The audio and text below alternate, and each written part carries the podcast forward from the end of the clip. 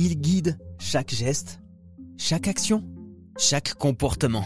L'odorat des animaux, un rôle essentiel dans les agissements de chacune des espèces animales.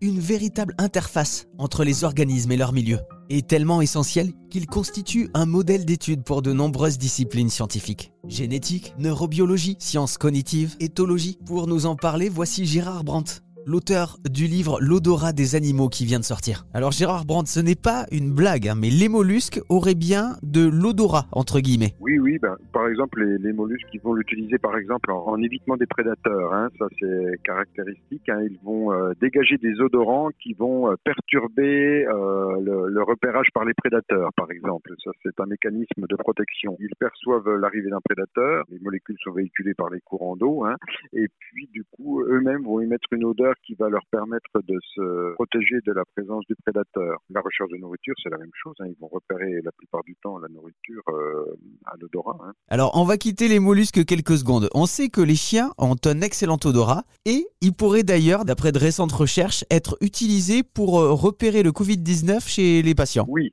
il y a quand même beaucoup, beaucoup de pathologies qui peuvent être détectées spécifiquement par les chiens une fois qu'ils sont euh, un peu entraînés. Hein. Les chiens détectent très bien, mais euh, leur force les chiens, c'est leur capacité d'apprentissage, hein, parce que vous avez beaucoup d'autres animaux euh, qui détectent très bien, aussi bien que les chiens ou même mieux, sauf que on ne peut pas les utiliser parce que ils n'ont pas des capacités de entre guillemets de dressage, hein, d'apprentissage.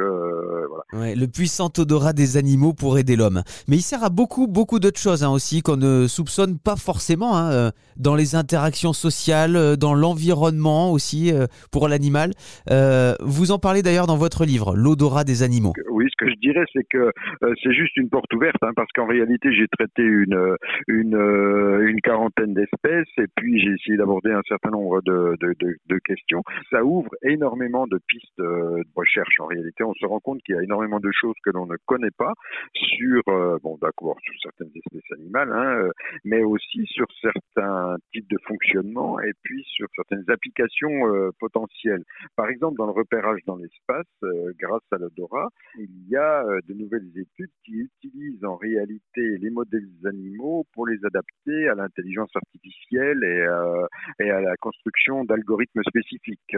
Par exemple, on le sait bien, chez les fourmis, qui utilisent donc les, traces de phéromones euh, pour euh, se déplacer aller rechercher de la nourriture. On a une espèce d'optimisation en fait euh, grâce à un comportement collectif qui vise à utiliser le chemin le plus court de la source de nourriture au nid pour, pour gagner en, en temps et finalement en coût énergétique, si vous voulez. Cette stratégie chez les fourmis, cette stratégie collective, pour euh, trouver le plus court chemin euh, le plus efficient, eh bien, ce sont des modèles qui sont utilisés par les technologies nouvelles, par l'intelligence artificielle, pour créer des, systèmes euh, de circulation. Par exemple, au Japon, il y a certaines villes qui ont utilisé ça pour repenser le, système routier et autoroutier, par exemple. Hein. Ça suscite énormément de, de, questions et ça ouvre énormément de perspectives dans tous les domaines. Et pour en savoir plus sur l'odorat des animaux, la science et la nature insolite,